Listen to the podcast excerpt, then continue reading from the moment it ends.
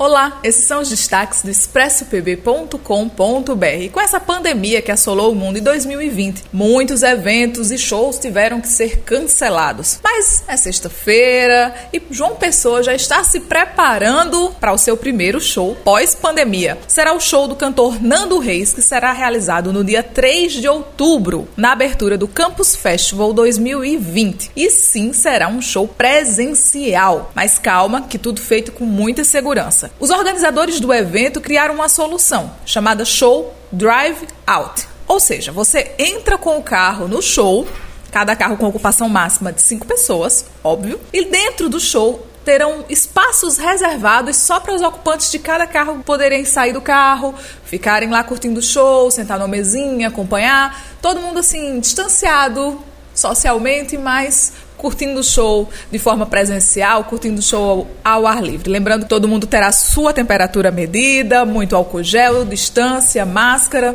tudo nos conformes para você curtir com segurança esse show. Já estamos às vésperas das eleições municipais e pelo menos 21 mil candidatos, ou 26% dos candidatos que estiveram nas eleições de 2016, esse ano resolveram dar uma diferenciada nos seus registros. Isso porque esses 26% dos candidatos resolveram mudar a sua cor ou raça. Saíram de brancos para pardos ou de pardos para negros. Algumas pessoas estão entendendo que é uma forma de garantir a identificação das pessoas com as candidaturas. E você, o que é que você acha? Você acha que isso é uma forma de se assumir dentro de uma determinada raça ou com uma determinada cor, de ter orgulho. É uma forma de se aproveitar? Vai lá no expresspb.com.br e dá a sua opinião sobre isso. A gente quer saber. E uma coisa bizarra veio lá do Vietnã, mas que serve de alerta para todo mundo. Uma fábrica foi encontrada com um trabalho no mínimo insalubre. Os funcionários coletavam camisinhas usadas, as ferviam,